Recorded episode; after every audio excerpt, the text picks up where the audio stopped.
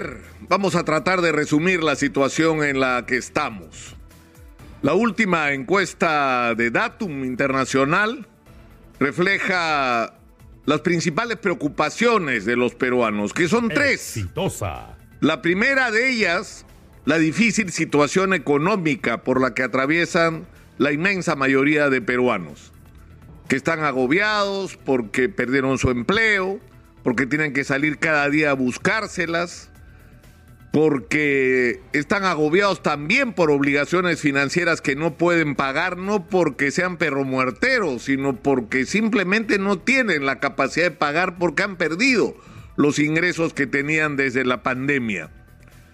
Y esta situación que es agobiante eh, se refleja en esta encuesta porque la gente tiene la cabeza puesta en esto, en resolver sus problemas, incluso en algunos casos de sobrevivencia.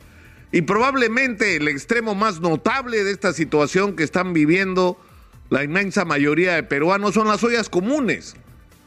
Es decir, que son espacios en los cuales la gente tiene que resolver colectivamente lo que debería resolverse a nivel del espacio familiar. O sea, no están en capacidad de garantizar ni siquiera la alimentación de sus familias. Y lo que tienen que hacer es recurrir al barrio y a la organización de las mujeres y a la solidaridad y al esfuerzo común para comer, para algo tan elemental como esto. Y esto en alguna medida explica el por qué estamos en una situación políticamente tan compleja y no hay una explosión social en la calle, porque la gente está sobreviviendo. Y la segunda preocupación de la gente es de la corrupción, porque la gente ya incorporó de alguna manera en su pensamiento que lo que nos está pasando como país es producto de que la corrupción se ha comido demasiado de los recursos públicos del Perú en las últimas décadas, que la corrupción es una maldición con la que estamos Exitosa. acostumbrados a convivir cotidianamente en todos los niveles. Y esto le preocupa y le molesta a la gente. Y lamentablemente la percepción que se tiene es que esto no se puede cambiar. Que sacas a un alcalde, gobernador regional o presidente corrupto y viene otro a repetir las conductas de quienes salieron y que están envueltos en juicios, en escándalos o incluso están presos. Y la tercera preocupación es la que hemos señalado, que es evidente, la de inseguridad ya es parte de nuestra vida. Entonces, el problema es que esto ocurre, estas preocupaciones de los ciudadanos que no están en la agenda. Es decir, no es de lo que discutimos todos los días. ¿Cómo hacemos para salir de este entrampamiento? Para los ciudadanos, no el político, el de la vida cotidiana de la gente. No es agenda. No es eso lo que estamos discutiendo. Estamos atrapados en una discusión desde el comienzo del gobierno del profesor Pedro Castillo, incluso antes. Primero que había fraude, bueno, que no, total resulta que no hubo. Eh, eh, en segundo lugar, la vacancia porque el profesor Castillo era un comunista que iba a tirar por el abismo de Venezuela al Perú, que tampoco ocurrió. Ahora se está planteando la vacancia con un poco más de sentido, ¿no? Por las evidencias que hay de que el presidente Castillo estaría seriamente implicado en actos de corrupción, lo cual, lo cual ha motivado que la fiscal de la Nación lo acuse constitucionalmente ante el Congreso en un contexto en el que el artículo 117 de la Constitución impide seguir adelante en sus investigaciones a la Fiscalía y menos acusarlo. Entonces, ese es el contexto complicadísimo en el que estamos, donde, como hemos repetido acá hasta el cansancio, es cierto, ha habido un boicot de la oposición contra el gobierno desde antes incluso que el profesor Castillo pusiera un pie en Palacio de Gobierno. Pero también es cierto que hemos tenido un gobierno Exitosa. tremendamente ineficiente y un gobierno ensombrecido como sus antecesores por la corrupción. Y en ese contexto va a venir la OEA. La delegación viene el 20, va a estar tres días en Lima, va a reunirse con todos y la pregunta es, ¿cuál es la conclusión que, que nos puede dar esta delegación de la OEA? Y en realidad mucho eh, de de lo que pueda hacer, o sea, se- es dudoso lo que pueda hacer. ¿Por qué? Porque la solución a esta crisis política en el contexto en el que estamos la tiene el Congreso de la República. La única manera de que Pedro Castillo deje de ser presidente es que el Congreso de la República tenga los 87 votos para vacarlo y no tienen los 87 votos. Entonces la pregunta es esta, ¿vamos a vivir permanentemente con el tema de la vacancia y la vacancia y la vacancia cuando no tienen los votos porque los propios congresistas no se quieren ir, están atornillados ahí? No se quieren ir, el problema es el Congreso de la República, porque ellos saben que si sacan a Castillo se van a tener que ir ellos también. Porque esa es la lógica de la Constitución del 93. Si se va el presidente y se va Dina Boluarte, que además está colgada de un hilo con el proceso que tiene abierto en el Congreso, se va a tener que ir el, Congreso de la República también. Y vamos a tener que enfrentar en un plazo corto elecciones generales, no solo para presidente, para parlamento también. Entonces estamos atrapados en esta situación de la que tenemos que salir. Y tenemos que encontrar la manera, que no sé cuál es, de que este entrampamiento político no impida que se asuman las tareas urgentes que la sociedad está esperando sean asumidas.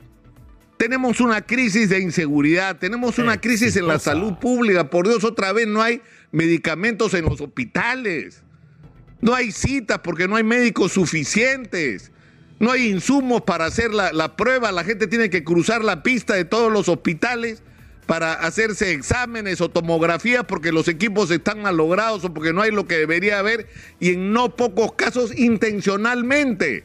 Es decir, se genera un desabastecimiento para crear el negocio que queda al otro lado de las pistas en una concertación absolutamente perversa.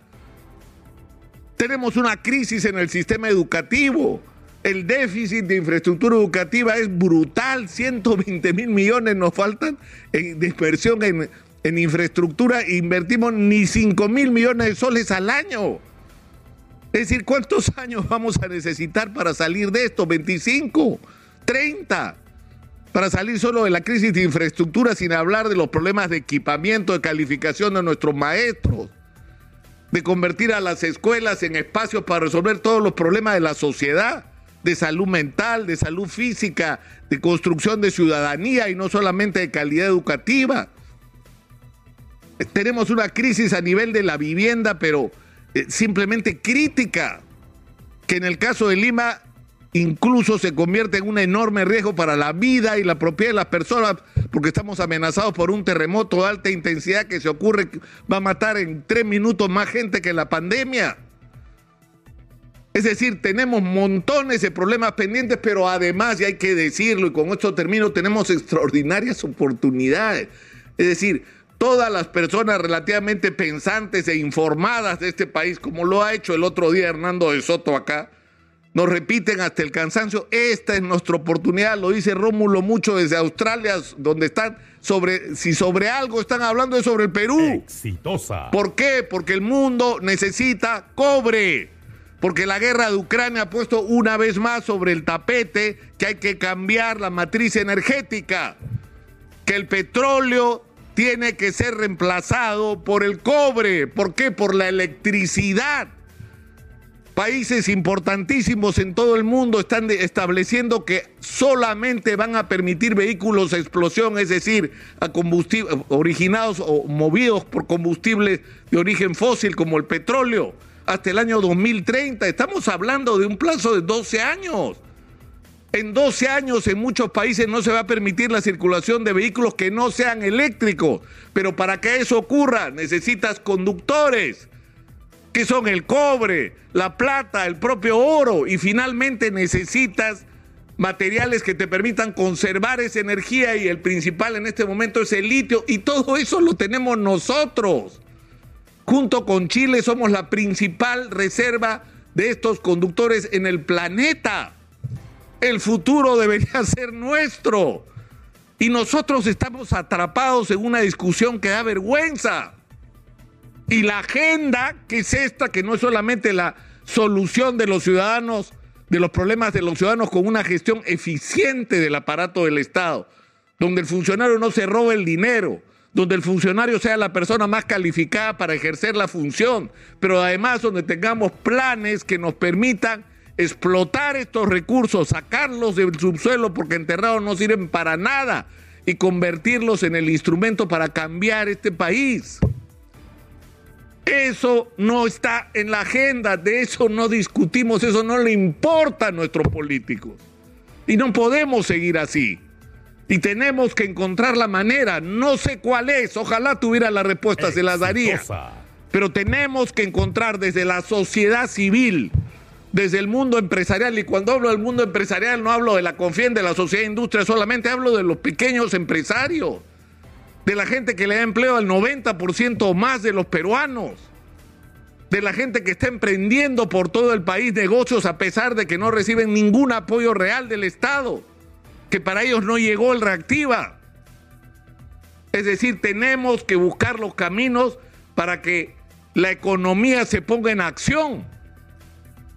Lamentablemente no se puede prescindir del aparato del Estado, de las decisiones gubernamentales y parlamentarias pero tenemos que encontrar la manera de poner contra la pared al gobierno y al parlamento para que de una vez por todas pongan en la agenda los problemas de los ciudadanos y el aprovechamiento de las enormes posibilidades que tenemos como país. Podemos ser la Arabia Saudita de las próximas décadas.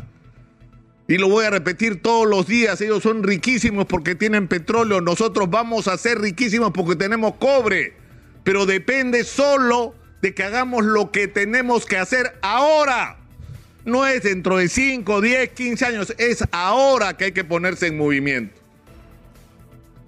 En fin, yo creo que a veces no es necesario tener las respuestas. Lo importante a veces es poner los temas sobre la mesa y plantear las interrogantes, porque a partir de esto creo que todos podemos hacer algo desde donde estemos.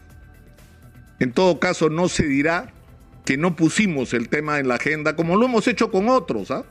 como lo hemos hecho con otros. Nosotros no necesitamos que ocurra la pandemia para decir lo que estaba pasando en la salud pública en el Perú.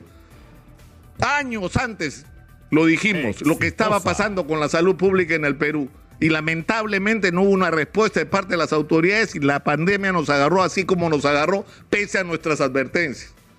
Ahora estamos poniendo sobre la mesa y sobre el tapete lo que es urgente. Necesitamos un entendimiento mínimo, mínimo, que permita hacer las cosas que son urgentes en el Perú y, alrededor de las cuales además no debería haber diferencia. ¿Cuál, cuál era? Eh, o sea, ¿cómo alguna ideología puede separar a la gente alrededor de cosas tan elementales como que todo el mundo tiene que tener agua en el Perú?